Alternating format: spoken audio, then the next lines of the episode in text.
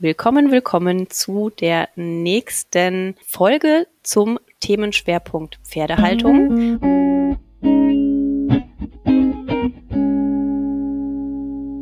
Heute zu Gast ist Bettina Hottner. Du hast deinen eigenen Stall in Bayern, in Wurmsham, wenn ich es richtig ausspreche. Ja. Wahrscheinlich perfekt. kann man es bayerisch noch ein bisschen anders aussprechen. Nee, ähm, alles gut, Wurmsham. Ja. Äh, wunderbar. Herzlich willkommen, dass du da Dankeschön, bist. Dankeschön, vielen Dank für die Einladung und die Möglichkeit, uns äh, vorzustellen. Dein Stall ist oder euer Stall ist der Haselhof. Äh, ich verlinke natürlich das Ganze auch nochmal in den Show Notes, wo man euch so findet, wo man also online findet quasi. Wir reden heute über ältere Pferde. Aber erstmal zwei Fragen vorweg, die ich jedem stelle. Gibt es in deinen Augen die ideale Pferdehaltung? Nein. Pferdehaltung ist meines Erachtens sehr individuell auf die Bedürfnisse eines Pferdes ähm, zu schneiden. Und von daher gibt es die ideale Pferdehaltung in meinen Augen nicht für das allgemeine Pferd. Okay, weil es sowas Individuelles ist. Und genau. Also genau. für das individuelle Pferd glaubst du, ist es nah ranzukommen wahrscheinlich, gell? Ja. Okay. Also man muss gucken, welches Pferd vor einem steht, was das Pferd braucht tatsächlich. Ähm, und dann kann man entscheiden, ist das Pferd charakterlich stark genug, ähm, und auch sozialisiert genug für den Offenstall, dann ist es natürlich die ideale Haltung, solange das Pferd keine gesundheitlichen Einschränkungen hat. Und natürlich ist die ideale Pferdehaltung weit weg davon von 22 Stunden Innenbox. Mhm. Aber dazwischen gibt es so viele unterschiedliche Farbtöne, die es einfach ganz genau anzusehen gibt, bevor man mhm. sie bewertet und verurteilt. Sehr schön. Darüber reden wir ja auch noch so ein bisschen gleich. Genau. Aber erzähl doch bitte erstmal, wie wichtig ist dir denn das Thema Haltung? Also nicht Pferde halten und besitzen, sondern wirklich das ist Pferdehaltungsthema in Form von eigenem Stall und Organisation. Und warum ist dir das wichtig? Also das Thema Pferdehaltung ist mir sehr wichtig. Ähm, ich habe wir beide sind ja Fan von ihr, bei Veronika Klein, glaube ich, eine Formel gehört.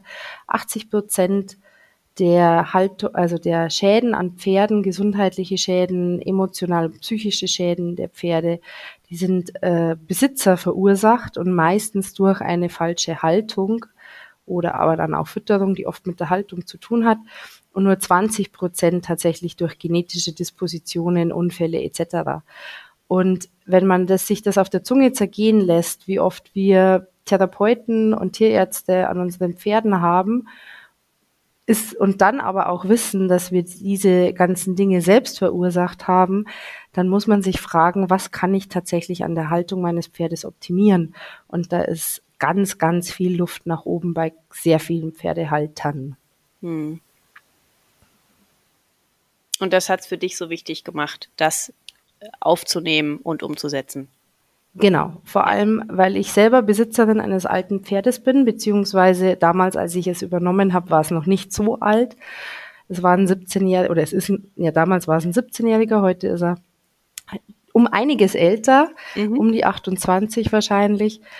Und ähm, er war ziemlich schnell unreitbar aufgrund seiner ja auch genetischen Disposition, aber, aber ganz klar aufgrund seiner früheren Haltung und seiner früheren Trainingsmanier. Menschen verursacht aufgrund seiner Arthrosen.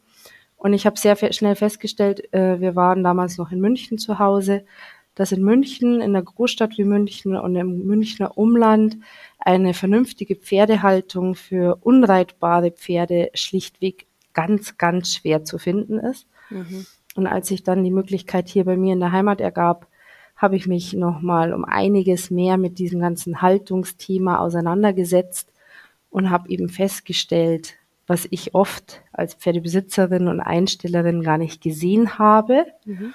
und was man aber auch tatsächlich als individuelle Einstellerin vielleicht sogar auch in einem großen Betrieb nochmal ansprechen darf und vielleicht auch dann damit ein Umdenken anregen kann. Mhm. Erzähl doch erstmal, seit wann hast du oder ihr den Stall und was genau bietet ihr dort an? Der Haselhof in der jetzigen Form existiert seit knapp zwei Jahren. Der, die Landwirtschaft äh, ist bereits seit Generationen in familiärem Besitz.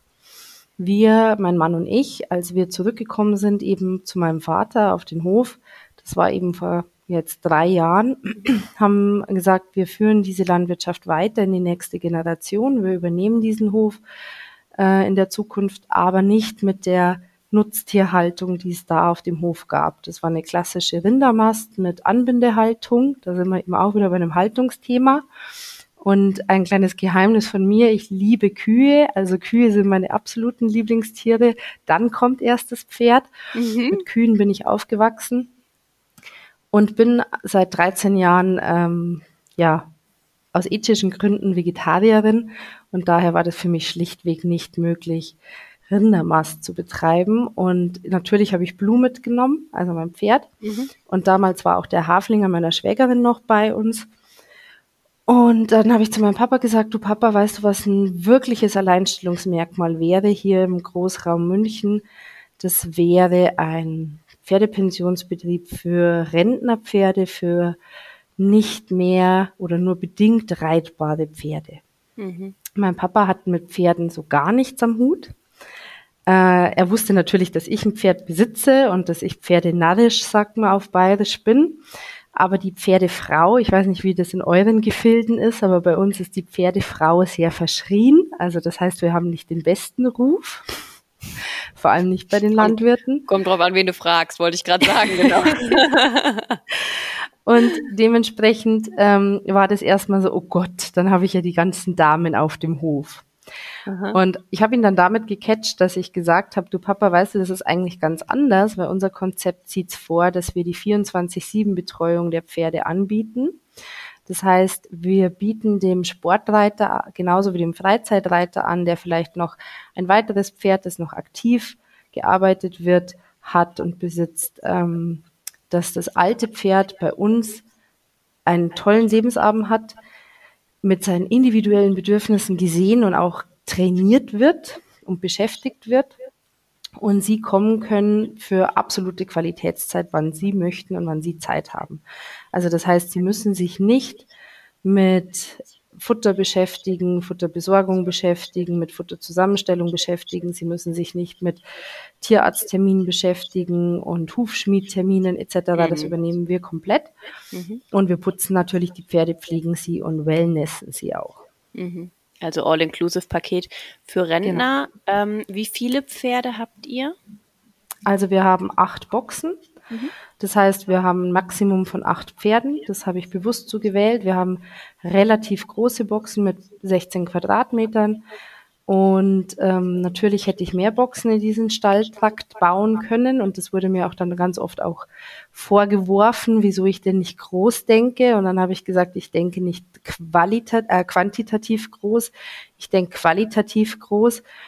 Und nachdem das ja nicht mein Hauptberuf ist, ähm, habe ich gesagt, mehr als acht Pferde kann ich nicht mit der Qualität, die ich sozusagen bieten möchte, betreuen.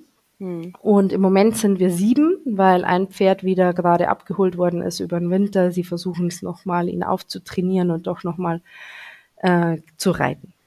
Mhm. Und welches Geschlecht?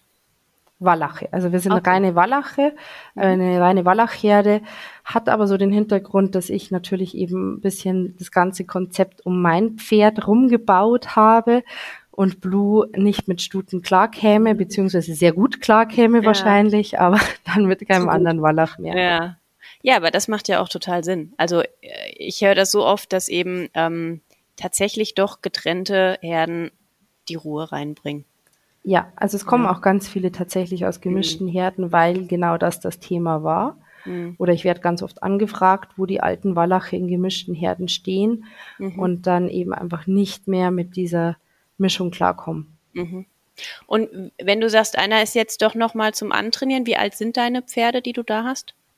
Von bis? Also am Anfang, als wir gestartet haben, hatten wir tatsächlich eine ganz klare Rentnertruppe. Da war das jüngste Pferd 22 und das älteste Pferd 33. Mhm.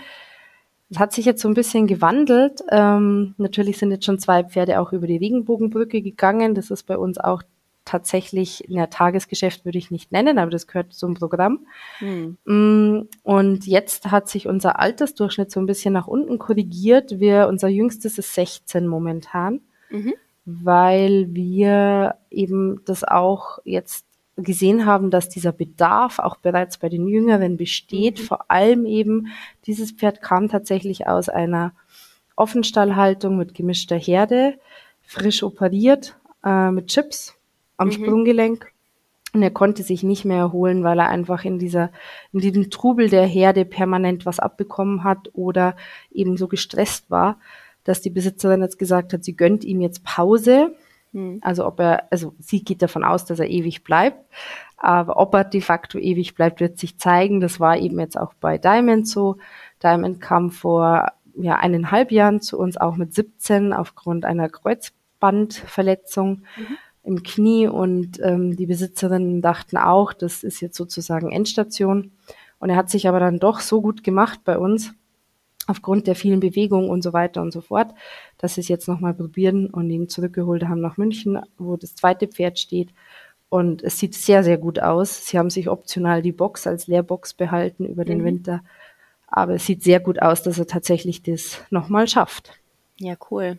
Dann hast du schon so ein bisschen angedeutet, ähm, Haltungsform Box. Erzähl doch mal ein bisschen mehr. Also 16 Quadratmeter Box, aber wie sieht denn so ein Tagesablauf vom Pferd aus und welche Möglichkeiten hat so ein Pferd bei euch? Also wir haben äh, Paddock-Boxen, das heißt, jedes Pferd hat seinen eigenen Balkon, sage ich immer so schön. Ähm, die Türen sind nur ganz selten zu, also die werden auch nachts nicht zugemacht, wie es bei anderen Stellen manchmal üblich ist, aufgrund von Verletzungsrisiko, Angst etc. Die Paddocks sind auch um die 20 Quadratmeter groß für die Pferde. Und ein Haselhoftag sieht für die Pferde so aus. Sie werden um 5.45 Uhr gefüttert. Da bekommen sie ihre, je nachdem, was sie brauchen, eingeweichten Heukops, bisschen Müsli. Bei uns ist alles Getreide und Melasse frei. Ähm, ihre Heuportion für den Morgen natürlich, also für das Frühstück. Und gegen halb acht im Winter und im Sommer meistens so je nach Temperatur, oft auch schon um sechs oder halb sechs, wenn es ein heißer Tag wird, mhm. kommen die Pferde raus. Das heißt, wir öffnen die Boxentüren, sie marschieren durch die Stallgasse und sind dann äh, draußen. Und draußen bedeutet bei uns eben in einem Herdenverband bis zu maximal acht Pferden und haben dann die Möglichkeit im Sommer zu wählen zwischen dem Gruppenauslauf, wo sich ein großzügiger Unterstand bietet und äh, ganzjährig Heu oder der Koppel und den Koppelflächen. Und jetzt seit ungefähr einer Woche, also sprich Mitte November in diesem Jahr, ungewöhnlich spät, haben wir die Weidesaison beendet und jetzt befinden sie sich eben im Gruppenauslauf gemeinsam. Mhm. Ähm, ja, und dann sind sie da den ganzen Tag und fressen ihr Heu und mümmeln ihr Heu. Wir haben eine Totholzhecke, wo sie sich beschäftigen können. Wir werfen ab und zu Birken oder Weideäste dann auch nochmal rein, dass sie da nochmal was zu knappern haben. Haben ein paar Heutoys aufgehängt. Und mit dem Tageslichtende, also sprich mit der Dämmerung, kommen die Pferde wieder rein. Das mhm. ist jetzt bei uns im Moment so um halb fünf. Mhm. Und im Sommer dann eben, je nachdem, 19, 20 Uhr. Wir haben öfter mal die Diskussion, wie sieht's mit Nachkoppel aus? Bei uns ist es insofern ein bisschen schwierig, da wir sehr nah am Wald sind und wir leider auch Wildschweine haben. Mhm. Und da bin ich tatsächlich nicht so die Freundin davon. Allerdings zeigen uns auch die Pferde sehr deutlich, wann sie rein wollen. Und das ist das Schöne, dadurch, dass wir hier wohnen, können wir da auch sehr individuell drauf eingehen. Mhm. Und dann gibt es wahrscheinlich noch irgendein Abendbrot auf alle Fälle. Genau, ach so, ja, ja, um Gottes Willen. Ja, genau, ja. Also sie haben den ganzen Tag, sie haben den ganzen Tag natürlich äh, eben ihr Heu zur Verfügung und dann jetzt im Winter bekommen die ganz Oldies, die Zahnprobleme haben, auch nochmal mittags ihre Suppe mhm. und dürfen auch nochmal in die Box zum Pieseln, weil es auch einige gibt, die pieseln nicht auf den Sandpaddock, die würden mhm. lieber in, also wobei wir auch eingestreute Flächen tatsächlich haben, aber das ist nicht das Gleiche. Die führen wir dann auch mittags nochmal in ihre Box. Mhm. Und ähm, abends gibt es dann eben nochmal. Bitte? Die alten Herren. Ja, genau. Ja. und abends gibt's dann nochmal zweimal eben für die meisten ein Abendessen. Das ist dann mhm. eben, wenn sie reinkommen. Das ist dann im Endeffekt Tea Time. Mhm. Und dann gegen 20 Uhr, 20.30 Uhr nochmal Nachtheu. Ja, cool. Das mit dem Pieseln ist schön. Meiner ist, äh, der kann auf Sand nicht. Also wenn ich mit dem irgendwie was in der Halle mache und der ist am Ausschachten, der kann ja nicht weiterlaufen. Dann muss ich einmal kurz aus der Halle raus. Da haben wir so eine Grasfläche, da kann er ja, genau. Pieseln. Ja. Ne? Und dann gehen wir rein und machen weiter. Machen wir mal kurz zwei. Minuten Pause, alle wundern sich und direkt vor der Longierhalle ist irgendwie diese, ist diese Grasfläche. ja, ja, und das so Schöne ist dann tatsächlich, um jetzt bei diesen Anekdoten zu bleiben, ich hatte sonntags, war dann die Besitzerin von diesem alten Herren da ja. und die war gegen 10 Uhr morgens oder so da und hat mit ihm ein bisschen Programm gemacht und dann habe ich gesagt, bevor sie ihn wieder zu den anderen Jungs gestellt hat, pack ihn doch mal in seine Box, weil dann muss ja. ich das eine Stunde später nicht tun. Nö, war zu früh. War Ach, ja guck. noch nicht zwölf. Ja. sehr schön. Wer das mal sehen möchte, so die, die, Haltung bei euch, du dokumentierst das ja immer sehr schön bei Instagram. Das ist der Unterstrich Haselhof. Ich pack's ja auch nochmal in die, in die, in die Show Notes, mhm, aber das ist schon sehr cool. Auf jeden ja, Fall. Vielen wie, Dank. Wie also, dann alle rauslaufen, total tiefenentspannt und dann kennen ihre Wege und dann biegen sie dahin ab und dahin. Das ist schon echt schön. ja. ja. Genau, Instagram entstand tatsächlich auch. Meine Besitzer bekommen natürlich regelmäßig Fotos, Videos und Content, ähm, auch auf ihre privaten WhatsApp-Channels, ja. aber Instagram entstand tatsächlich als so eine kleine, als Einsteller-TV, dadurch, ja. dass sie nicht jeden Tag dabei sein können, was ihre Pferde so bei uns erleben. Ja. Und mittlerweile sind wir ein bisschen gewachsen, weil ich eben noch andere Sachen nebenbei mache und ja, das macht Spaß, ist leider sehr zeitintensiv. Ich weiß, du weißt es. Ja, du bist ja, ja auch sehr ja. engagiert. Von daher kommt manchmal nicht so viel, aber ab und an schaffe ich es dann doch, meistens am Wochenende, dass ich ein bisschen was hochlade, ja. Ja. Ja, sehr schön ist da halt auch wirklich zu sehen, wie ihr das ganze Heu tagsüber so verteilt habt, ne? Und diese, da hängen dann großmaschige Heunetze, wahrscheinlich auch für die Zahnpatienten, aber an unterschiedlichen genau. Stellen und da überdacht und da dann nicht. Und das ist echt schön, ja. Also nur wer sich ein Bild machen kann, äh, will, kann das ja. halt bei Insta sehr gut. Also das mit dem Heu ist tatsächlich auch aus der Geschichte entstanden. Am Anfang dachte ich, ach, wir machen es uns einfach, wir stellen, wir sind ja eine Landwirtschaft, dementsprechend haben wir ein paar so Dinge rumliegen. Mhm. Wir machen da einfach einen großen Traktorreifen in die Mitte, ein schönes mhm. engmaschiges Netz drüber. Mhm. Naja, bis der erste halt drin stand mit zwei Beinen. Und dann habe ich gesagt, hm, nee, den packen wir wieder weg. Dann hat mhm. man eine Heuraufe gebaut von meinem Papa da habe ich dann auch gemerkt, der hat sich an meinem Paint-Wallach orientiert mit seinen schnuckeligen 1,48. Das war ja sozusagen das erste Pferd auf dem Hof und plötzlich stiegen halt dann die Sportpferde aus mit ihren 1,76. Dann haben wir die Heuraufe auch ganz schnell wieder abgebaut, weil die haben sich dann natürlich am Kopf gestoßen. Und jetzt mhm. haben wir jetzt haben wir viele Netze hängen, aber eben auch vom Boden fressen. Und wir achten darauf, dass es drei Fressstellen mehr als Pferde gibt. Damit sie zwar im Ringelreiher tanzen, mhm. ähm, sich verteilen dürfen immer mal wieder, aber dass keiner irgendwie leer ausgeht, wenn er nicht will. Ja, und ist ja auch ein Bewegungsanreiz, ne? Das ist ja auch immer genau. direkt schön. Wie aufwendig empfindest du die Haltungsform? Im Sinne von Arbeitsaufwand? Hast du Vergleichswerte? Weil du hast ja gesagt, du warst schon in anderen Stellen, aber hast du da irgendwie was mitgearbeitet und oder oder wie viel Zeitaufwand ist es? Also ich habe Vergleichswerte. Wir waren also ganz früh. Ich war natürlich auch vorher Reitbeteiligung, bevor ich meine eigenen Pferde hatte. War da oft in Offenstellen unterwegs. Offenstall ist natürlich, das, wobei auch das ist immer ein Klischee. Ja, Offenstall macht keine Arbeit, wenn man es richtig macht und wenn man es äh, hygienisch hält, ist auch Offenstall Arbeit. Jede mhm. Pferdehaltung, die man vernünftig betreiben möchte oder betreibt, ist absolut Arbeit ähm, und ist eine Arbeitsbelastung. Ähm, ich glaube, unsere Haltung ist nur dahingehend ähm, mehr Arbeit oder mehr zeitlicher Aufwand, weil wir einfach alles komplett alleine für die Herde machen. Außer die Besitzer sind an Tagen eben selbst da, dann putze ich nicht. Also meine Besitzerinnen sind schon auch sehr engagiert, wenn sie da sind. Es ist nicht mhm. so, dass die dann wollen, dass ihr Pferd geputzt dann dasteht. Mm, wir haben unseren, unseren Zeitbedarf dadurch auch ein bisschen minimiert, dadurch, dass wir mittlerweile auf Matratze umgestiegen sind, auf eine Strohmatratze. Aber auch die, also am Anfang dachten wir, ach ja, da sparen wir uns ja dann beim Misten auch noch Zeit und ist ja ideal, weil wir mhm. hatten erst Wechselstreu. Allerdings, da braucht die Strohmatratze tatsächlich auch seine Zeit, um ordentlich gehalten zu werden. Ich würde jetzt mal sagen, unser Stall ist für eine Person ein Fulltime-Job, ein Fulltime-Job, wenn es eine alleine machen würde inklusive wahrscheinlich Futter aufweichen und genau, diese ganzen genau. Wege und ja, mh. ja, das ist ja auch so Paddockflächen abäpfeln dreimal am Tag ja. und so. Also, ja. aber das, das ist, ja auch, auch bei den Rentnern halt dann so das, ne? Diese. Ja, ja, aber also ich kann mich schwer vergleichen. Ich war in vielen großen Betrieben auch, äh, wo die Stallbetreiber halt 0,0 Aufwand mhm. hatten ähm, und ihr Personal nur am Vormittag gemistet hat. Und ich bin, ich bin persönlich tatsächlich sehr pingelig unterwegs und möchte es einfach, also ich bin, ich neige, was das angeht, zum Perfektionismus. Der wird mir auch öfter mal vorgeworfen, aber ich, ja, ich tue es für die Pferde. Ja. Oder wir. Ja, ja.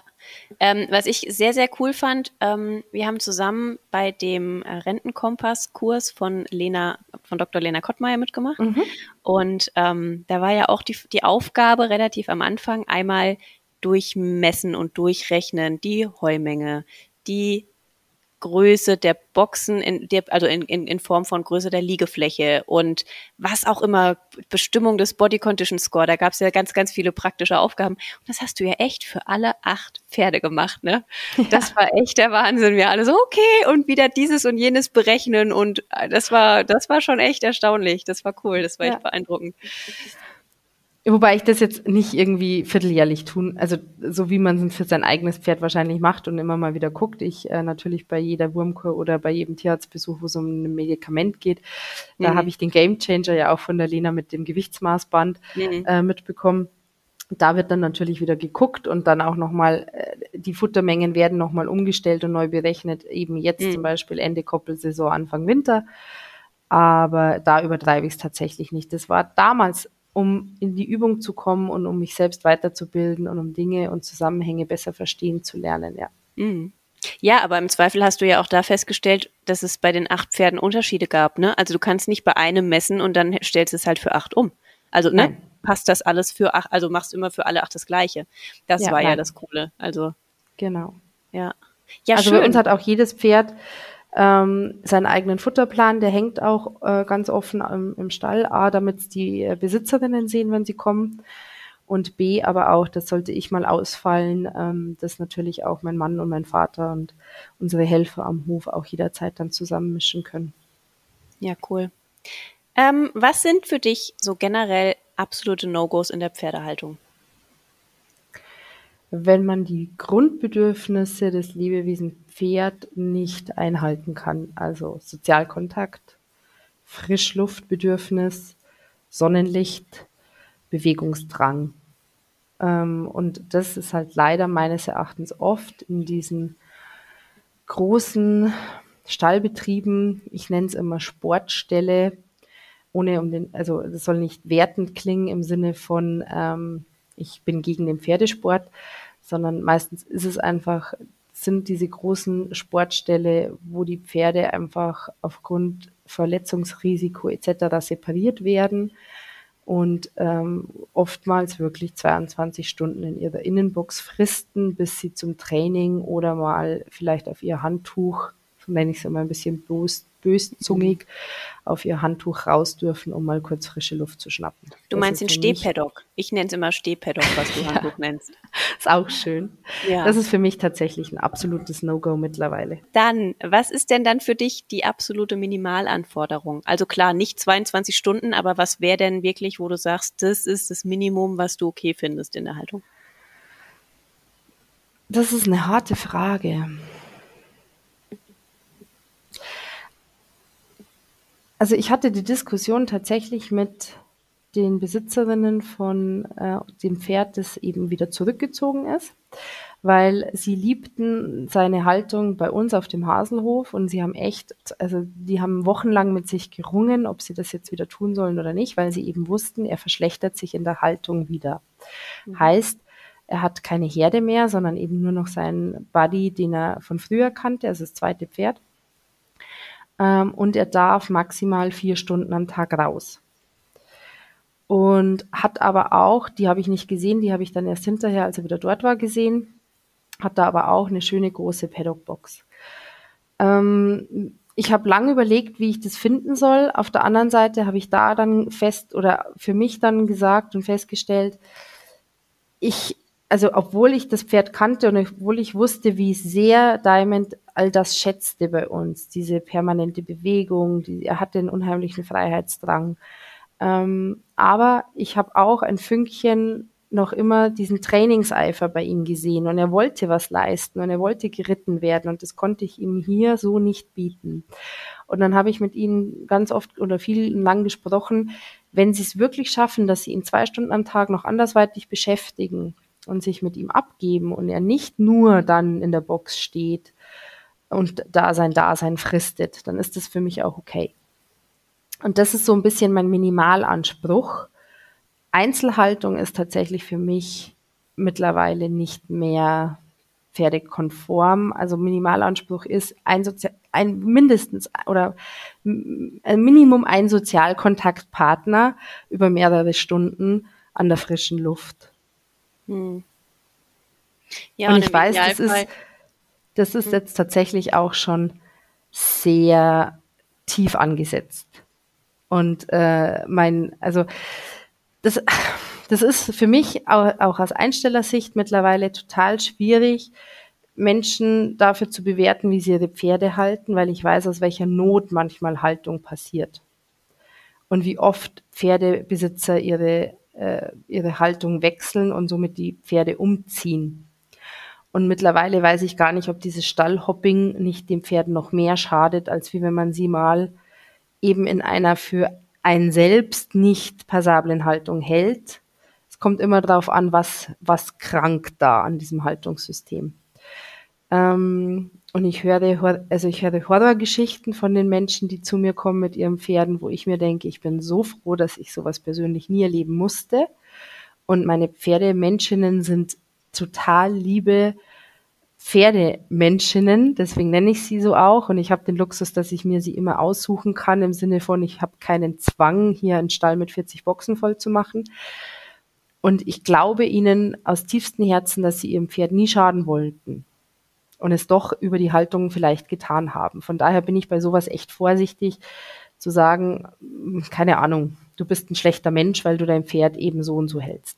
Hm ja, das ist ja auch, das ist auch nicht das, das der Punkt, der schlechte Mensch, ja. sondern aber dafür mache ich das ja, um ja. zu sagen, was ist denn wirklich das, wo eben auch Stallbesitzer und ich habe ja unterschiedliche Gesprächspartner. Ja. Ich habe auch ja. den wissenschaftlichen Aspekt, ich habe den tiermedizinischen Aspekt. Ne? Jetzt reden wir eben unter anderem auch über die über die Rentner, also über die alten Pferde, ähm, wo man halt auch sagt, okay, das ist das Tier, was ist arttypisch für das Tier und was folgt daraus für eine Art gerechte Haltung, um eben diesem ja. arttypischen Verhalten irgendwie nachkommen ja. zu können. Ne? Und das ist es ja. Das ist, ich will auch niemanden an Pranger stellen oder irgendwas, sondern tatsächlich aufklären, weil ich ja, habe das. Ich das finde ich bei dir eben also, auch so schön.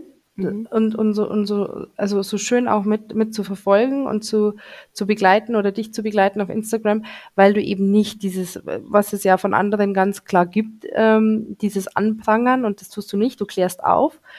Ähm, und, und ich finde, da ist jetzt ein wahnsinniger Move auch drin in dieser ganzen Bewegung. Also es wird umgedacht und ich habe eben auch die Grand Prix Pferdebesitzer am Hof. Ich habe halt die alten Pferde. ähm, die eben in diesen typischen Stellen, die wir gerade besprechen, halten und mhm. umdenken und sich dann aber oftmals auch eben schlecht fühlen, weil sie eben bei mir sehen, dass es auch komplett anders geht. Mhm. Witzigerweise ähm, stellen auch diese Stelle mittlerweile ihre Haltung um und stellen aber fest, und da hatte ich erst vor kurzem eine Unterhaltung eben mit einer Pferdemenschen bei mir auf dem Hof und stellen dann aber eben fest, dass das alles irgendwie gar nicht so funktioniert.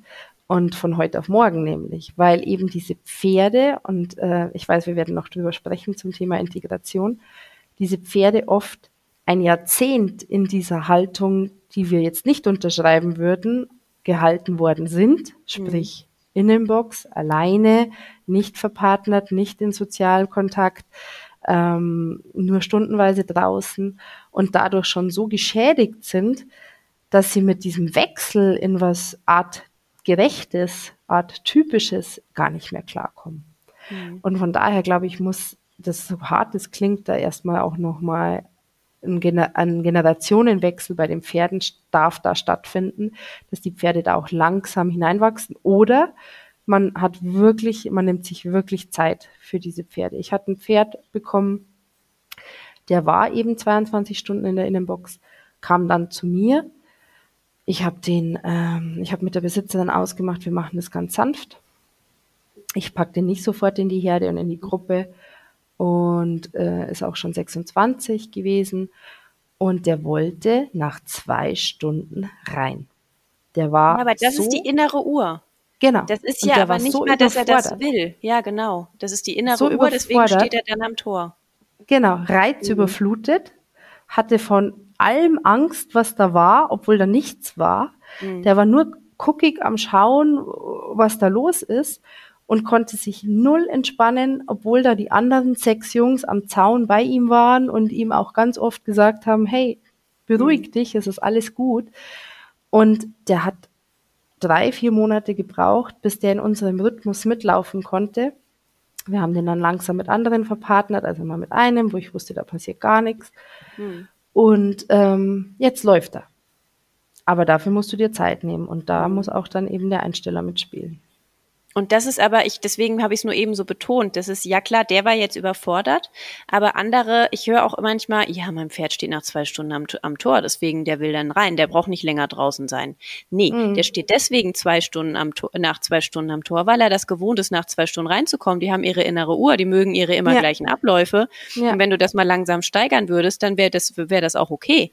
Ne? Und Mhm. sondern, ja, der will ja gar nicht länger draußen sein. Es war ja seine Entscheidung, ich hole ihn nur rein, weil er ja am Tor steht. Nee, ehrlich, das ist genau wie die Sache mit dem Heu, wenn ein Pferd zu wenig Heu über eine lange Zeit hat. Ich kenne das selbst. Ähm, ich kenne das, dass ein Pferd einen Haufen Heu vor sich liegen hat und Punkt 7 Uhr aufhört zu fressen. Weil es früher Ja, äh, gewohnt Mhm. war, dass um 7 Uhr das Heu leer ist. Mhm. Aber wenn da noch fünf Kilo vor dem liegen, so, das ist nicht, weil das Pferd keinen Hunger hat. Mhm. Nur auch Nee. das zur Aufklärung. Das ist auch Mhm. keine Prangerstell zur Aufklärung. Pferde sind Dauerfuttersucher. Mhm. Wenn die kein Futter haben, können sie nicht fressen. Sie suchen aber. So. Ähm, ein Pferd, was auf Matte steht und zu wenig Heu hat und dann die Matte auffrisst, passiert nicht, weil das Pferd eine Sau ist, sondern Nee. weil Pferde Dauerfuttersucher sind.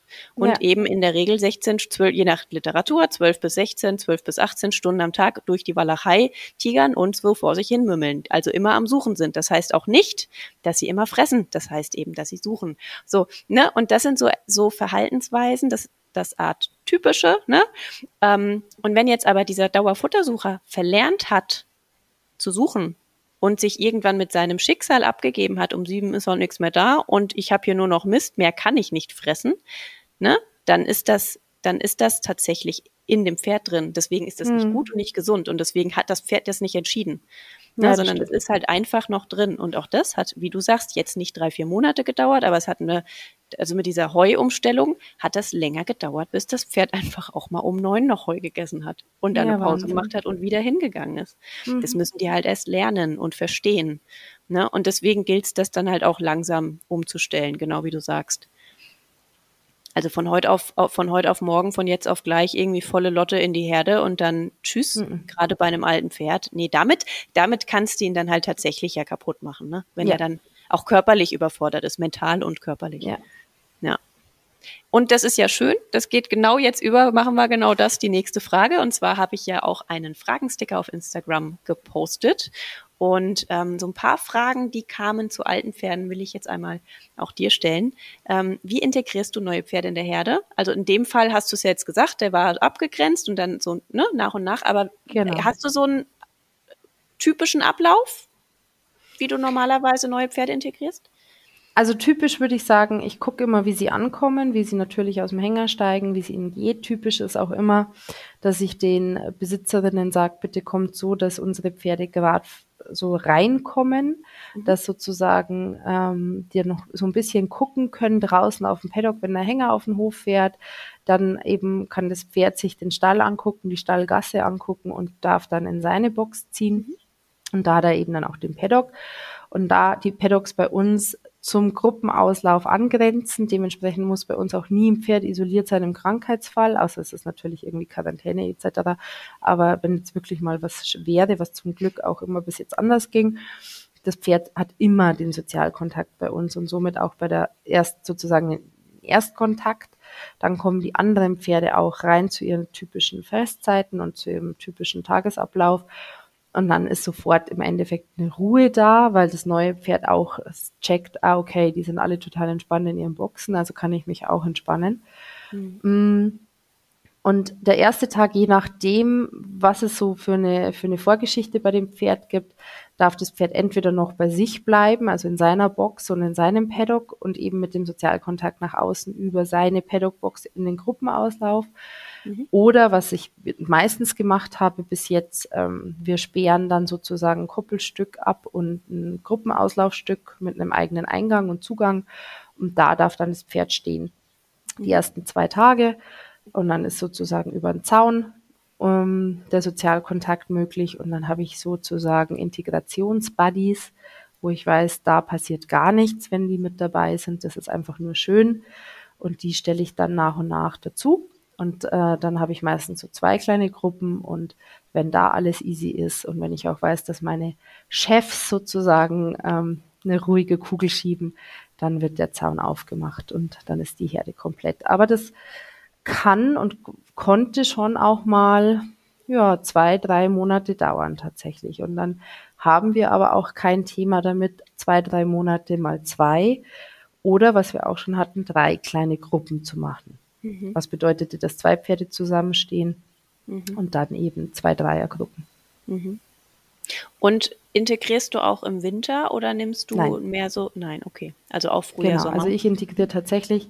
Ich könnte jetzt eben auch auf Drängen diese Box wieder bekommen. Ich habe Anfragen, wir haben eine Warteliste. Ähm, wenn da kein absolutes Notfällchen dabei ist, sage ich immer, wir starten erst wieder im April mit der mhm. Anweidesaison, März, mhm. April, mhm. je nachdem, ob ich das Anweiden noch mit übernehmen soll, das Individuelle. Und dann wird erst integriert weil es ist einfach immer eine heiße Kiste. Der Gruppenauslauf ist groß genug für die Pferde, die jetzt hier sind. Aber da jetzt einen Fremden mit reinzustellen, wäre nicht machbar und zu separieren würde den anderen einfach Platz kosten. Und es ist einfach immer einfacher, wenn schon Wiese auch da ist. Ja. Ne? Also jetzt vom Fressen mal, ne, fressen das eine, aber halt auch meistens ja die, die Größe, um sich aus dem Weg gehen zu können. Genau. Das ist ja einfach so, genau. Ähm, ja, dann kam natürlich die Pauschalfrage, soll man alte Pferde im Winter eindecken? Auch das ist wieder sehr individuell. Mein Pferd wird eingedeckt, weil mein Pferd schon immer eingedeckt ist und ich weiß, auch das ist immer so, nicht weil es schon immer so ist, muss es so bleiben. Pferde setzen Fell, je nachdem, wie sie, wie sie sich umgewöhnen an. Mm, wie gesagt, meiner ist jetzt mittlerweile 28 und roundabout. Der hat nur Ersatzpapiere von der Vorbesitzerin, deswegen weiß ah, ich es nicht so genau. Mhm. Der, dem tut es einfach besser. Ich merke, dass der klemmiger wird, wenn, das nicht, wenn er nicht eingedeckt ist. Dann habe ich aber auch äh, Pferde, die werden gar nicht eingedeckt, die haben massives Winterfell und brauchen es nicht. Aber was ich halt sage, ist, ähm, es gibt keine pauschale Decke. Und das ist dann eben auch ganz wichtig bei den Rentnern und das hat dann auch wieder mit der Haltung zu tun. Es muss umgedeckt werden können. Das heißt, ich decke im Moment teilweise die Pferde dreimal am Tag um. Oha. Sprich, die haben eine kleine Regendecke, also eine ganz feine Regendecke. Dann gibt's diese 30, 50 Gramm gefüllten Regendecken. In der Nacht gibt's gar keine Decke, weil da können sie hereingehen. Ähm, was ich hasse, ist tatsächlich dieses, das Pferd trägt 24-7 irgendeine Decke, die nur mal runterkommt zum Putzen. Mhm. Das Pferd muss Sonnenlicht aufnehmen können über die Haut. Das Pferd, also die Haut und das Fell muss atmen können über Stunden am Tag. Und wenn pauschal irgendwie zwölf Stunden am Tag eingedeckt ist oder gar 24 Stunden am Tag, geht es nicht. Mhm. Okay. Scherst du? Irgendein Pferd? Mm, also bis jetzt habe ich kein Pferd, das ich scheren musste. Mhm. Wir diskutieren das immer mal wieder an. Wir haben es jetzt auch andiskutiert mit unserem 31-Jährigen. Der hatte leider vor ein paar Tagen einen Kreislaufkollaps, als es mhm. noch sehr warm war. Der hat Cushing und dementsprechend relativ Pelz. Und da meinte die Besitzerin, wir gucken jetzt mal, wie sich das Wetter entwickelt die nächsten zwei Wochen und würden dann den sogenannten Rallye-Streifen scheren. Ähm, jetzt ist es aber doch bei uns deutlich kühler geworden. Und ich glaube, wir kommen um Scheren rum. Mhm. Und das sind so Dinge, wo ich dann immer ganz glücklich bin, dass es Besitzer gibt, die das dann aber auch entscheiden dürfen, weil was ich natürlich selbst, wenn ich es noch so optimieren würde, unsere Haltung und unsere Idee von, von artgerechten Pferdedasein, mm, ich kann nicht wettmachen, was die Besitzerinnen über 22 Jahre mit ihren Pferden erlebt haben. Und lass da auch gewisse Dinge so stehen, wie mhm. sie sind. Und ähm, die haben Gespür und also es ist tatsächlich so, dass die meisten, die ihre Pferde zu mir bringen, ihre Pferde teilweise länger als ihre Kinder haben oder ihren Mann und da eine ganz besondere Beziehung besteht. Hm. Wie bei Komet und mir. ich sag ja seit Jahren, ich kenne den seit er zwei Wochen alt ist. Ich habe gerade meine erste Reitkarte gefunden von dem Ponyhof. Da war er erst sechs Tage alt. Das heißt, ich kenne ja, ihn schon länger. Ja, so lange kenne ich ihn. Da habe ich angefangen zu reiten mit neun Jahren. So, ähm, genau, also das kann eigentlich keiner toppen, ne? Nee. genau, okay. Äh, Thema Schlaf. Schlaf mhm. und alte Pferde, lass uns darüber reden. Das hatten wir ja auch äh, bei Lena in dem, in dem Rentenkompasskurs. Die Schlaffläche muss groß genug sein. Die Pferde müssen sich weich hinlegen. Das kriegst du natürlich hin mit der Matte. Das wird wahrscheinlich einer der Gründe sein, ne? Tatsächlich deswegen umgestellt. Ja. Mhm. Ähm, wir hatten eben vorhin Wechselstreu drin und mhm. wir produzieren unser Stroh selber. Dementsprechend war das auch sehr üppig. Ich hatte eine Tierärztin da, ich habe mir Tierärzte, also verschiedene Tierärzte geholt, die sich meinen Stall angeguckt haben, bevor wir in Betrieb gegangen sind, als kleinen Stallcheck und Veterinärcheck. Und ähm, dann standen sie da in den Boxen und haben gesagt, du hast ja eingestreut bis zu den Kapalgelenken. Dann sage ich, ja, weil ich will, dass die Pferde weich stehen. Und dann kam äh, meine langjährige Tierärztin oder die langjährige Tierärztin von Blue. Ich schätze sie sehr, ist eine Kliniktierärztin hier aus der Münchner Gegend. Und die ist, äh, nimmt kein äh, Blatt vor den Mund. Und die kam dann, da war es ungefähr Oktober, November. Und ich hatte eben schon Themen mit dem Schlafen von meinem 33-Jährigen dass er sich nicht mehr hinlag, beziehungsweise sich festgelegt hatte. Mhm. Und dann sagte sie zu mir, naja, Bettina, es ist ja schön und gut, dass du hier so einstreust, aber der hat ja vorne Eisen, das rutscht dem weg, wenn der wieder aufsteht. Also wenn der, wenn der wieder aufstehen will. Zudem rutscht es, wenn sich der bewegt in der Nacht und du hast Beton unten drunter. Das heißt, wir haben keine Plastikmatten unten drunter, weil ich das aus hygienischen Gründen einfach nicht schätze. Und dementsprechend rutscht dem das komplette Stroh weg und der hat auch null Isolierung vom Boden weg. Und dann habe ich gesagt, naja, was mache ich denn dann? Und dann meinte sie, ja, bilde eine ordentliche und saubere Strohmatratze. Und ich hatte immer Horror vor Matratzen. Und dann habe ich gesagt, nee. Und mich, ähm, wir pflegen sie sehr gut mit Mikroorganismen und Ölen. Dementsprechend ist sie wirklich toi toi toi. Wir wechseln sie auch alle drei Monate aus. Und das hilft meinen Oldies absolut beim Schlafen. Ich habe mhm. tatsächlich seitdem keinen mehr gehabt, der sich nicht hingelegt hat. Mhm. Unser Alter, also der Ombre mit 33, ist tatsächlich auch nicht mehr aufgestanden, aber das war dann auch nicht, weil er nicht äh, mit der Matratze konnte, sondern weil er einfach nicht mehr aufstehen konnte zum Schluss. Okay, das heißt, ähm,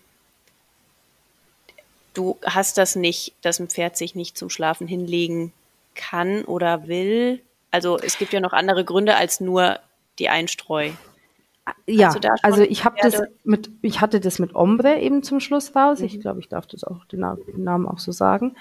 Das waren über drei Monate tatsächlich, wo er sich nur zeitweise hinlag. Ähm, das hatte einfach aufgrund von seinem Bewegungsapparat hatte er Panik nicht mehr aufzukommen, hat sich dann des Öfteren eben auch festgelegt. Dann haben wir ihm wieder aufgeholfen in der Nacht. Ähm, und da hat man dann schon gemerkt, okay, der entwickelt so eine Pseudonarkolepsie jetzt im Nachhinein und das waren so seine letzten drei Lebensmonate. Mhm. Ansonsten habe ich es tatsächlich Gott sei Dank toi toi toi nicht, weil ich glaube, dass die Pferde wissen, dass sie A genügend Platz in ihren Boxen haben. Sie wälzen sich lustigerweise auch in ihren Boxen, was ich immer ein bisschen, oh Gott, kritisch sehe, aber schaffen sie alle. Ähm, und sie haben, was ich auch glaube, dass das Thema ist bei den alten Pferden, einfach ihre Ruhe innerhalb ihrer Boxen. Das ist eben auch der Grund, warum ich keinen Offenstall gebaut habe, weil ich wusste, dass mein Pferd, und das war ja sozusagen mein Maßstab, den ich hatte als altes Pferd, mein Pferd kei keine Ruhe hätte im Offenstall und sich nicht hinlegen würde und da permanent am Managen wäre und und und. Und in seiner Box, in seinen vier Wänden hat er die Ruhe und ist das Stresslevel so gering, dass sie sich eben hinlegen. Hm. Und hast du schon Pferde, die sich im anderen, im früheren Stall nicht hingelegt haben und bei dir dann schon? Mm, ja, Quaiti, unser zweites ja. Pferd, ist tatsächlich so ein Pferd, das sich äh, selten hingelegt hat wohl. Der ist zwar erst 15 und eigentlich auch topfit. Bei uns liegt er regelmäßig. Und ähm, Rudi, auch erst 17, schläft auch sehr selten im Liegen, bei uns vermehrt jetzt. Also mhm. er hat lang gebraucht, aber mittlerweile sehe ich auch bei ihm ist ein Schimmel. Dementsprechend sieht man dann immer ganz gut die Mistflecken, wenn er gelegen hat. gut. ja, das ist praktisch wohl. Ja, cool. Was ich aber merke und daher, das ist tatsächlich äh, was, was ich heute Morgen erst mit meinem Mann besprochen habe, als ich wieder bei einer bekannten Pferdeinfluencerin äh, bei Instagram ganz neidisch die Bilder gesehen hat, wenn sie sich immer zu ihren schlafenden Pferden dazusetzt und die krault und und und. Also Blue ist persönlich äh, leider kein Pferd, das äh, liegen bleiben würde, wenn ich komme oder wenn irgendwer anderer kommt. Aber es könnten ja auch theoretisch meine Einstellpferde tun, nachdem sie jetzt schon zwei Jahre da sind. Und Ginny ist unser Ältester, hat das letztes Jahr ganz oft im Winter gemacht, und hat sich einfach im Sandpaddock hingelegt.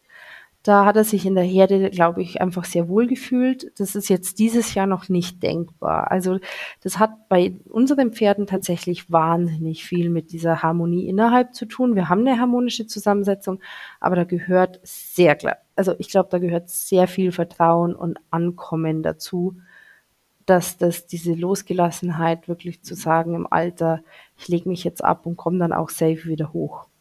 Mhm. Mhm. Ja, ja. Ich, ich, ich kenne so einen Fall, da ist ein Pferd, das liegt nicht an der Einstreu oder an der Liegefläche oder so auch, sondern an äh, Arthrosen. Und mhm. eben wahrscheinlich das, was du sagst, dieses Ohr nicht hinlegen, weil ich komme nicht mehr gut hoch. Und das ist halt schwierig im Management, ne? Mhm. Ja, also ein bisschen gerätselt. Festgelegtes was, was, Pferd ist eine Hördersituation und da war ich tatsächlich, als es so war, heilfroh und das ist sozusagen auch immer das Commitment, das ich meinen Pferdebesitzerinnen und Besitzern mache. Klar, wir sind jetzt auch nicht, äh, also ich bin nicht Gott und ich schlafe leider nicht, indem ich wach bin, aber dadurch, dass wir gebäudlich so unterwegs sind, höre ich eigentlich so gut wie alles, was in diesem Stall passiert. Und ich dachte mir dann bei Ombre, als sich der eben regelmäßig alle drei, vier Wochen hingelegt hat und nicht mehr aufkam zum Schluss, ähm, was würde der jetzt in einem normalen Betrieb tun, wo keiner da ist und keiner reagieren kann? Und das ist genau das, was ich sozusagen meinen alten Pferden und Menschen verspreche. Es kann bei uns schnell gehen, aber dann geht's gut schnell weil dann jemand da ist, der das registriert und dann dementsprechend handelt. Und das Pferd ist nicht stundenlang in dieser Situation, weil das ist wirklich eine Situation, die wünscht man keinem Pferd. Mhm. Ja. Ich weiß es nicht, das ist jetzt um Gottes Willen, ich will das äh, nicht so, ähm, wie sagt man, ich will mich da jetzt nicht erheben über irgendetwas, aber ich glaube, was, was man generell diesen Pferden einfach Gutes tun kann, ist, wenn man sie halt regelmäßig wellnest und sieht und mit ihnen dann diesbezüglich arbeitet und einfach versucht, trotz der Arthrosen das irgendwie zu managen mit den diversen Dingen äh, und Ansätzen, die es da gibt, um dem Pferd Erleichterung zu geben. Und das tun wir halt hier sehr regelmäßig und hier, hier sehr stringent. Das heißt, unsere Pferde haben ihre ihre Befindlichkeiten und ihre körperlichen Baustellen. Aber wir versuchen im Management das so aufzufangen, dass es gar nicht so weit kommt, dass die in so einer körperlichen Not sind, dass mhm. sie es nicht mehr, dass sie sich nicht mehr eben hinlegen können, weil das ist für mich schon auch ein Alarmzeichen, ähm, dass da was gewaltig schief läuft, weil dann kommen wir nämlich ganz schnell in diese pseudonarkoleptischen Geschichten, wo sie zusammenfallen und sich verletzen. Mhm. Ja. Ja, ja, und ich nehme jetzt einmal mit, guter Punkt mit, es gibt auch gute, gute Matratzen. Weil da sind wir jetzt schon beim nächsten äh, Punkt. Wir gehen direkt weiter. Welche Tipps hast du für Pferdehalter, die vielleicht auf Stallsuche sind oder eben in einem Stall stehen? Worauf sollen sie achten? Was können sie vielleicht selbst noch tun oder fürs Pferd tun? Und da vielleicht nämlich auch, wenn man sich einen Stall anguckt und die, es gibt Matratzen, Matratzenstreu oder ne, Boxen mit Matratzen drin, ähm, dann muss das nicht schlecht sein. Dann muss man sich halt einfach mal in die Box stellen, auch ein paar Minuten, mal drüber laufen wahrscheinlich und halt auch mal die Nase offen halten. Ne? Unbedingt. Oder sich mal hin, hin, hin knien, hinhocken, als würde man die Hufe auskratzen. Und äh, wenn man da dann schon merkt, auf der Höhe fängt es an, nach Ammoniak zu stinken. Ähm, es gibt dann auch Pferde, die Heu nicht fressen, weil einfach unten am Boden einfach die Box zu krass stinkt. Oder sich nicht hinlegen deswegen. Also das hatte eine Pferdebesitzerin, genau ja. das hatte sie, das hatte eine Pferdebesitzerin von uns tatsächlich mit ihrem Zweipferd in einem anderen Stall dass sich der nicht mehr hingelegt hat und dann ist sie draufgekommen, dass sich die Einstreu verändert hat. Mhm. Siehst du? Ja, aber das ist jetzt ja auch nur so ein Beispiel. Was fällt dir so ein für erstmal Pferdehalter? Pferdebesitzer, Pferdebesitzer, ja. nicht Pferdehalter. Mhm. Also das, das Thema Nase offen halten finde ich schon mal ganz gut. Also das heißt einfach mal durch die Stallgasse gehen und sich wirklich die Box genau angucken. Das ist tatsächlich auch eine Aufgabe im Sachkundenachweis Pferd bei uns in Bayern, den man ja ablegen muss, wenn man Pferdehalter sein möchte. Ähm, dass man sich die Box auch wirklich anguckt und auch nach, ja, wie ist das Getränkebecken zum Beispiel? Und dass man vielleicht mhm. auch mal fragt, also auf so Kleinigkeiten achtet, ähm, ohne irgendwie jetzt doof rüberkommen zu wollen, aber das kann man ja auch mit einem Seitenblick, ja, dass man sich äh, eben fragt, ob man in eine Box gehen darf und dann einfach mal guckt, okay, wie, wie sieht das Getränkebecken aus? Ja, da sieht man ja auch schon ganz viel zum Thema Stallhygiene und Stallmanagement. Ähm, dann natürlich die Futtermengen. Ist das, ist das Heu frei zugänglich oder wird es vor allem versteckt? Also bei uns mhm. ist zum Beispiel Stroh und Heu innerhalb der, also es liegt bei uns im Stalltrakt, das eine auf der einen Seite, das andere auf der anderen Seite. Das heißt, meine Einsteller können jederzeit, wenn sie da sind, gucken, was ich einstreue oder was ich fütter. Mhm. Ähm, das ist ja ganz oft auch unter Verschluss. Natürlich die, den Tagesablauf befragen und auch fragen, wer an den Pferden ist. Also das ist für mich ganz wichtig und das ist für mich auch, das ist eine dieser Horrorgeschichten, die ich äh, so nicht vergesse, ist irgendwie so, wenn eben ständig wechselndes Personal an den Pferden ist und ähm, oder wann wird gemistet, ja, wenn das Pferd in der Box steht. Wie viele Pferde haben bei mir einen Schaden gehabt am Anfang, wenn da jemand in die Box reinging? Und ich habe dann gesagt, woher kommt das? Für mich war das völlig äh, unverständlich, warum dann die Pferde plötzlich wie so ein Häufchen Elend in der Ecke standen und äh, mich angeguckt haben mit großen Augen. Ja, und dann wurde mir halt erzählt, es wird halt immer gemistet von irgendwem. Ähm, wenn das Pferd in der Box war und dementsprechend wurde halt auch manchmal auf das Pferd eingewirkt. Und das sind so Sachen, die vergisst man ganz oft bei einer Stallbesichtigung zu fragen, wer ist eigentlich an meinem Pferd, wenn ich es nicht bin? Also sprich, wer holt mein Pferd von der Koppel, wer führt mein Pferd auf die Koppel? Machen das die Stallbetreiber selber, macht es wechselndes Personal und so weiter und so fort. Was passiert, wenn es nicht funktioniert in der Herde? Das ist eine mhm. Frage, die wird mir ganz oft gestellt muss ich dann gleich wieder ausziehen oder wird eben Plan B versucht? Gibt es auch einen Plan C? Also nach solchen Dingen einfach sich auch erkundigen. Und man, ich weiß nicht, ich habe auch schon oft gehört, man will gar nicht zu viel fragen und man will auch gar nicht zu viel beanstanden, weil sonst fliegt man ja nur. Ähm, aber dann ist es auch nicht der richtige Ort für einen. Wenn ich diese Fragen habe und ich sie mir nicht traue, beim Erstkontakt zu stellen, wie soll denn dann der, der weitere Kontakt irgendwie ähm, auf einer Augenhöhe stattfinden können. Und ich will ja das Beste für mein Pferd und ich zahle ja auch für diese Dienstleistung. Das dürfen wir ja auch nicht vergessen. Das heißt, der Stallbetreiber muss mir diese Fragen beantworten können und wollen. Und wenn er das nicht will, dann bin ich nicht die geeignete Einstellerin.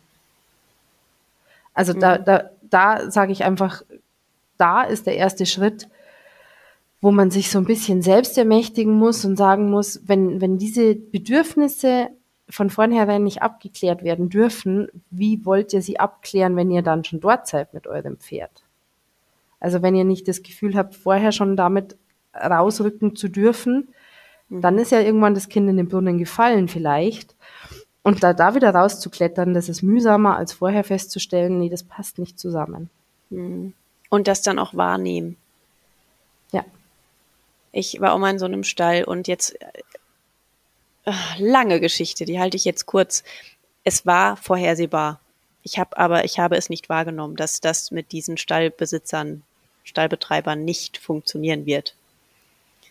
Ne? Und ich habe auch nicht zwischen den Zeilen ge gelesen, als ich die anderen Einsteller gefragt habe, wie es da denn so ist. Ja, ne? das ist also ja, die Stallbetreiber Tipp. sind speziell. Ja, und was heißt das?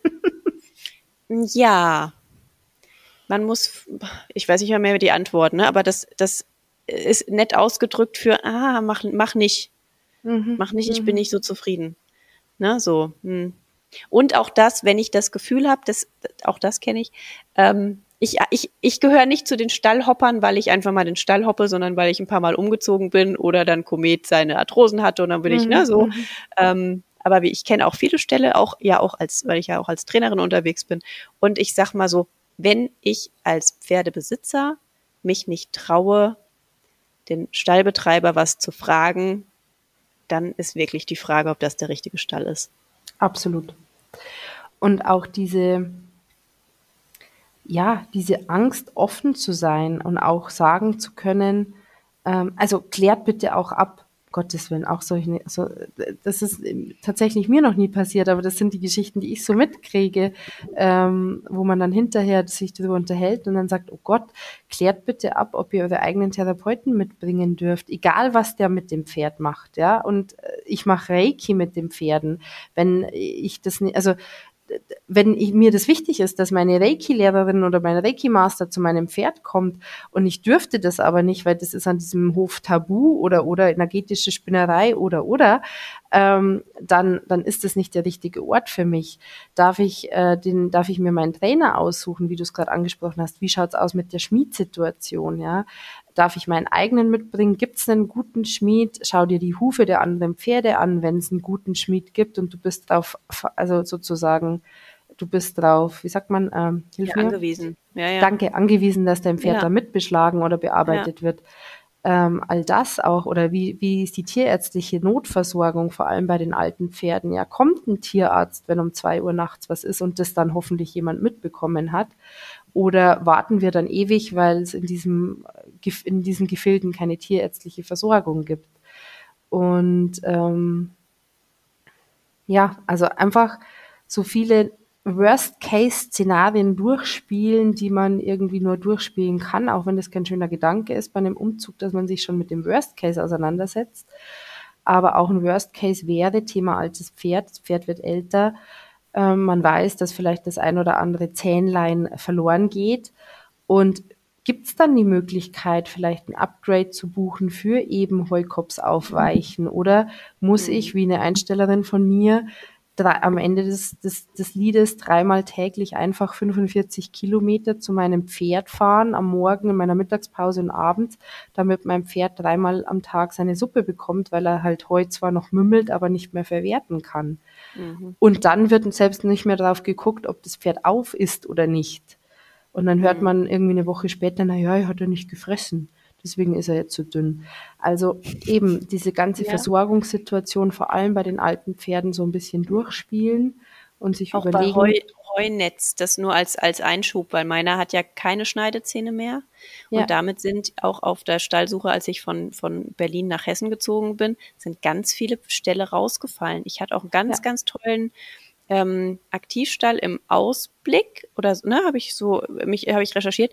Die haben komplett nur aus engmaschigen Heunetzen gefüttert. War nix. Damit war mein ja, Pferd nee. hätte dort, also ne, nicht ja. möglich. Der kann nicht mehr aus Heunetzen fressen. Ja. Also aus klar 10, 15 Zentimeter große, ja, ne, ist was anderes, aber auch nicht ausschließlich. So und das ist einfach wesentlich, ja. Mhm wie sind die Untergründe auch? Also mhm. auch das ist tatsächlich was. Ich habe ähm, auf unseren Einzelpaddocks haben wir mit Sand aufgefüllt, weil ich keinen harten Beton haben wollte, wenn die Pferde halt doch zwölf Stunden bei uns im Winter nachts drin sind und sich dann halt vielleicht rausstellen, um die frische Luft zu genießen. Dann will ich aber nicht, dass die mit ihren Ebenarthrosen etc. halt permanent auf harten Beton stehen. Gibt es verschiedene Untergründe, wo sich das Pferd dann auch mal wieder anders stellen kann und äh, mobilisieren lässt.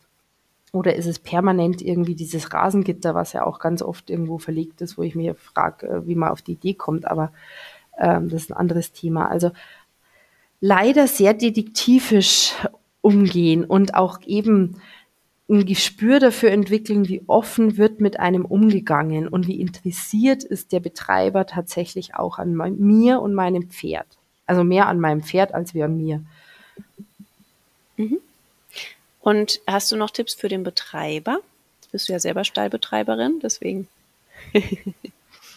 Genauso die, die, also das Thema Feeling, also sprich, sich wirklich hineinfühlen und auch Worst-Case-Szenarien bedenken, ob ich mit der Person, erstmal mit der Person klarkomme, ähm, weil ich eben ja vielleicht verschiedene schwierige Situationen zu meistern habe. Für mich ist eine ganz wichtige Fragestellung auch, wie sieht's aus? Bin ich befugt von dir, den Tierarzt anzurufen, wenn ich denke, das Pferd braucht jetzt einen Tierarzt? Mhm. Ähm, natürlich mit Rücksprache, aber wenn ich dich nicht erreiche, darf ich es selber entscheiden. Ich habe auch immer Verträge, wo sowas drinsteht, mh, mm, weil ich eben nicht dieses Thema Wohlstandsverwahrlosung haben möchte. Mhm. Ähm, also damit meine ich, wir stellen das Pferd zwar an einen guten Stall, aber dann passiert auch nicht mehr, weil ich bin ja an einem guten Stall und Schmied etc. ist ja nicht vielleicht nicht mehr so wichtig. Mm, diesbezüglich auch tatsächlich sich überlegen und auch besprechen, was passiert, wenn es nicht funktioniert.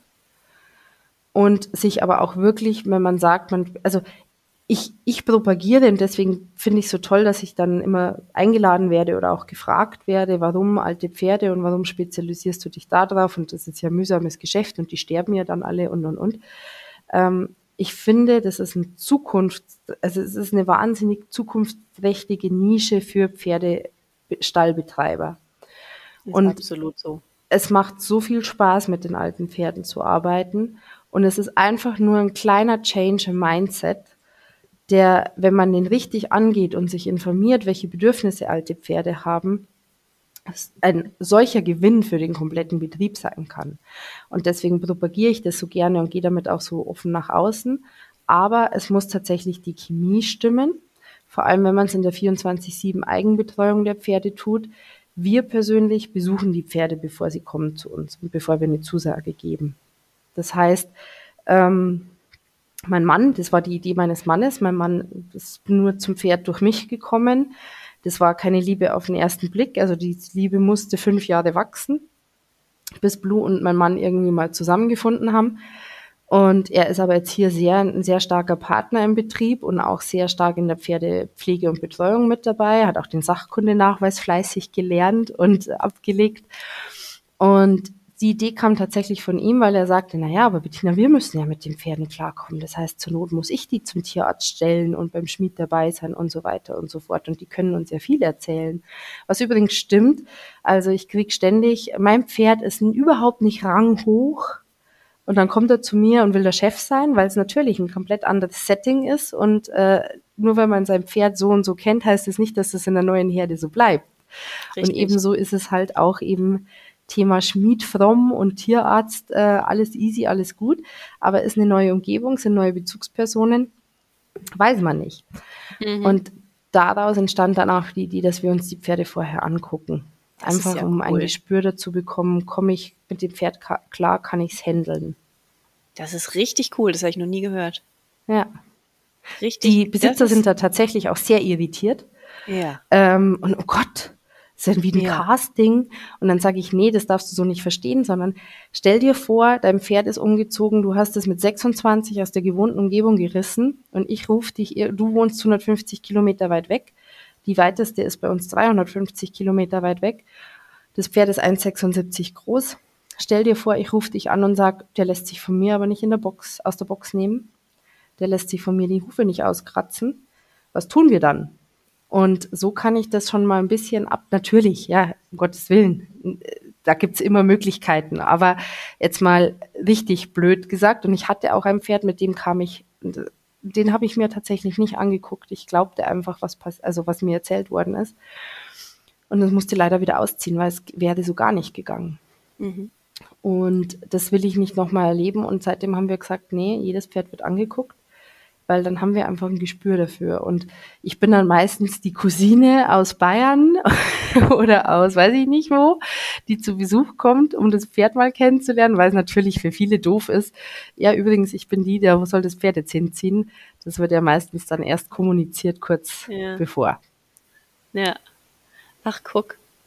Ja, super witzig. Habe ich noch nie gehört. Das ist ja wie so eine Vorkontrolle, bevor man einen Hund irgendwie so andersrum, ne? Ja, nur andersrum, genau. Ja, sehr, sehr cool. Ja, aber es macht total Sinn, gerade bei so einer, ich sag mal, kleinen intimen Gruppe. Ja. Ne, bei acht Pferden und dem allen, das, ja, was machst du dann mit einem, der plötzlich irgendwie meint, der ist ja der Oberhengst?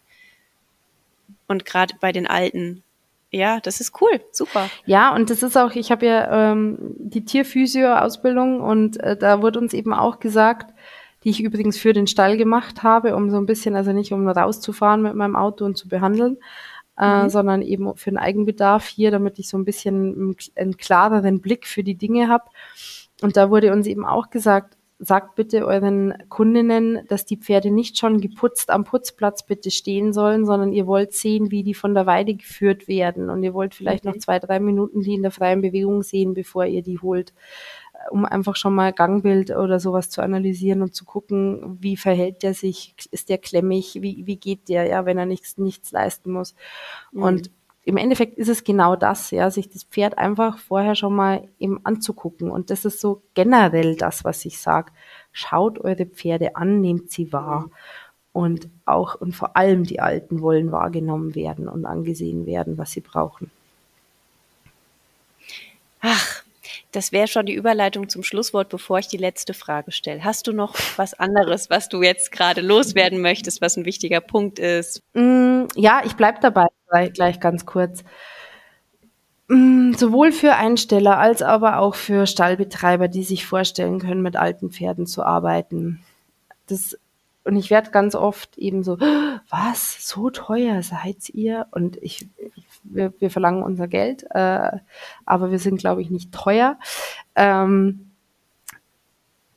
weil einfach der Irrglaube besteht, dass man Pferde günstig auf eine Wiese stellt, wenn sie alt sind. Weil das Pferd braucht ja nichts außer Gras und vielleicht Herde. Und wir können ja froh sein, wenn sie den ganzen Tag draußen sind. Und für beide Seiten gilt da, dass das leider halt so nicht ist und dass ähm, unsere Pferde mir das tagtäglich zeigen. Du hast mich in der Vor, im, im Vorgespräch, hattest du mir noch die Frage drin, welche Pferde kommen zu dir? Mhm. Und meine Pferde waren eben wie dein Komet, über 20 Jahre meistens getüttelt, geliebt, täglich versorgt, trainiert, beschäftigt äh, das Wichtigste im Leben oftmals.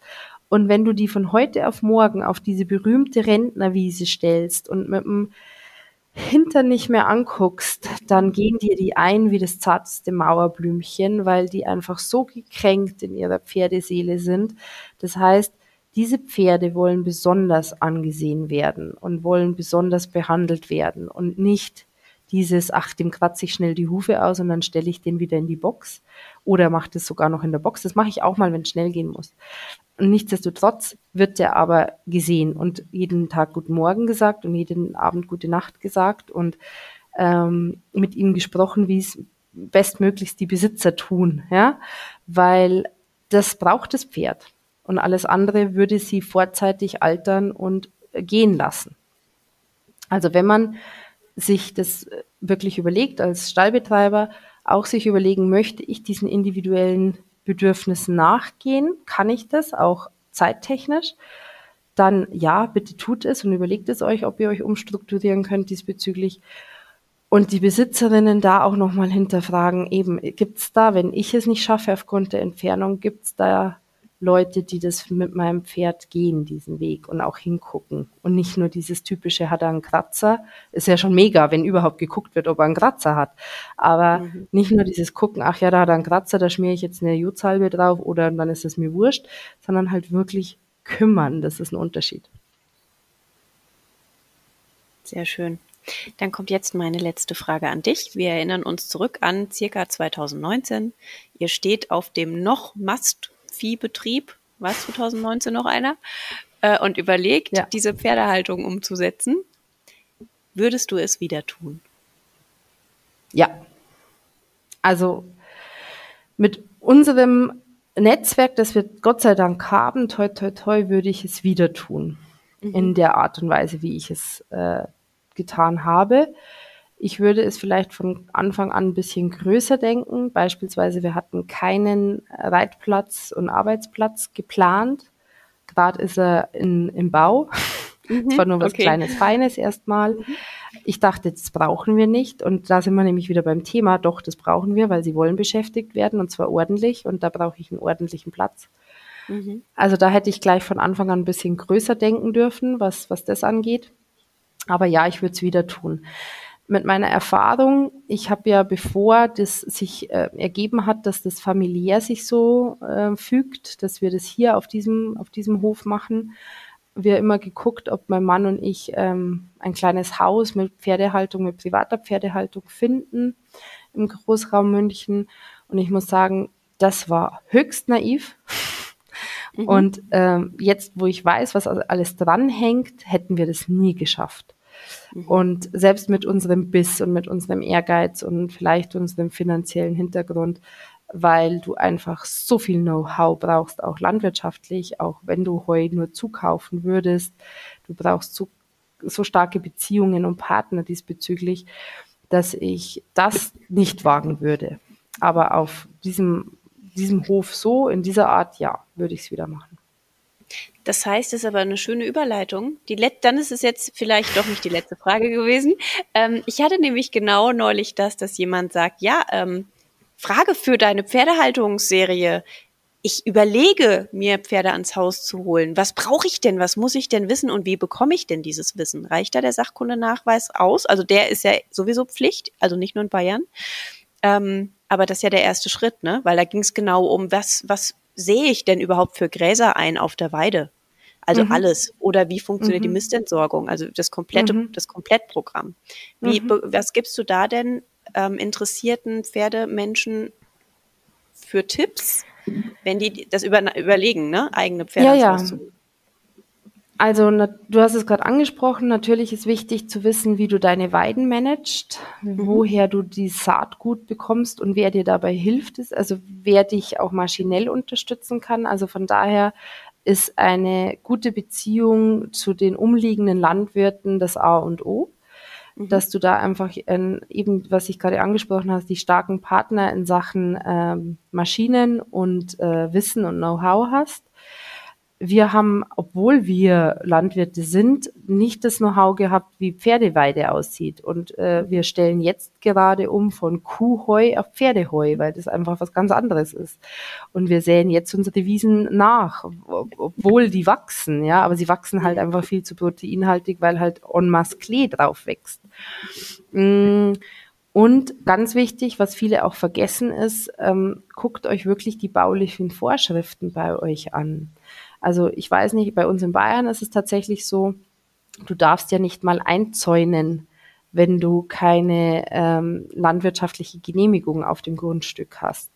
Das heißt, ganz viele fallen bei uns auf die Nase schlichtweg, weil sie sich alte Bauernhöfe kaufen, die renovieren und, und schick herrichten und, und, und, und klar Schiff machen und aber vergessen, dass ihre fällt mir das Wort nicht ein, aber Lizenz im Endeffekt vor zehn Jahren, als der alte Landwirt abgedankt hat, ausgelaufen ist. Und mhm. das muss alles dann erneuert werden. Also auch solche Geschichten bitte beachten, damit ihr euch da einfach nicht irgendwie selber ähm, Steine in den Weg rollt. Also wie sieht's aus eben mit den baulichen Vorschriften? Da, was darf ich? Wo darf, kann ich meinen Mist entsorgen? Wer hilft mir da tatsächlich?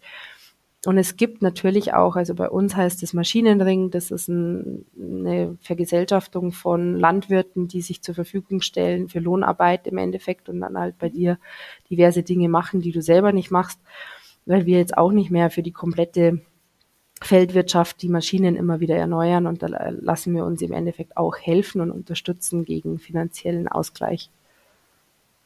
Aber und? auch Heu, ja, Heukauf. Ähm, mhm die Alternative, sich Heu aus Polen und Tschechien zu holen, ist, glaube ich, äh, nicht das, was wir uns dann auch wieder unter optimaler Fütterung vorstellen. Und da ist es eben wichtig, sich eben bei den Landwirten vorzustellen, zu fragen, können Sie sich vorstellen, euch langfristig zu unterstützen und all das.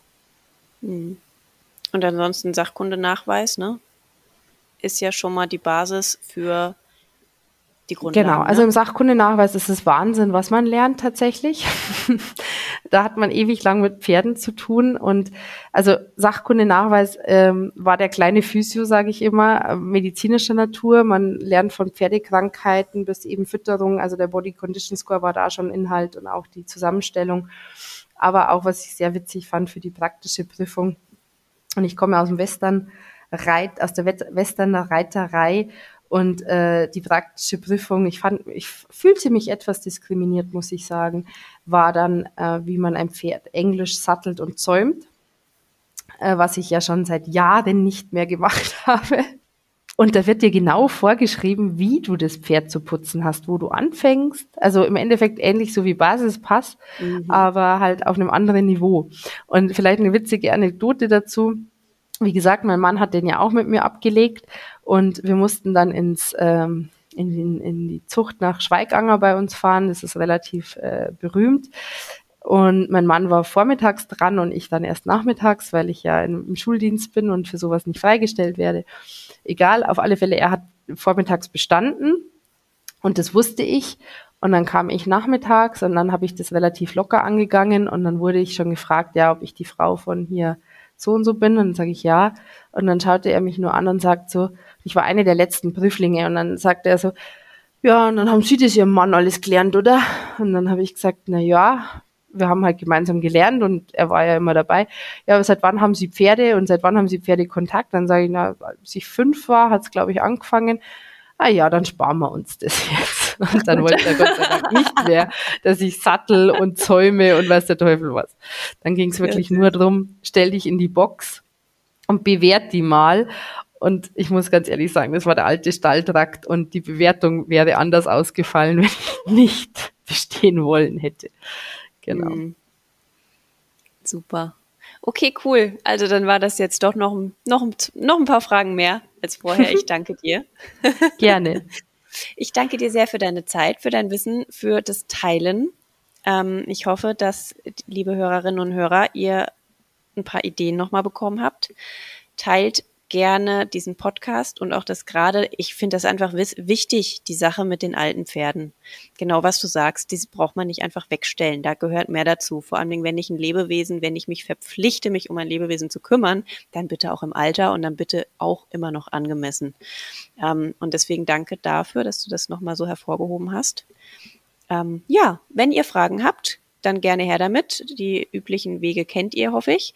Äh, gerne Bettina auf Instagram. Bestimmt auch Fragen, oder? Super gerne, ja. Ich bin ja. da. Sehr cool. Wie gesagt, der Haselhof ähm, wird nochmal in die Shownotes geschrieben. Und dann wünsche ich dir noch einen wunderschönen Abend. Liebe Dankeschön Bettina. dir auch, liebe Steffi. Und bitte auch du, danke für dein Tun und dein Sein und mach weiter so. Es ist so wahnsinnig wertvoll für die Pferdewelt. Vielen lieben Dank. In diesem Sinne, bis zum nächsten Mal und tschüss. Ciao. Thank you.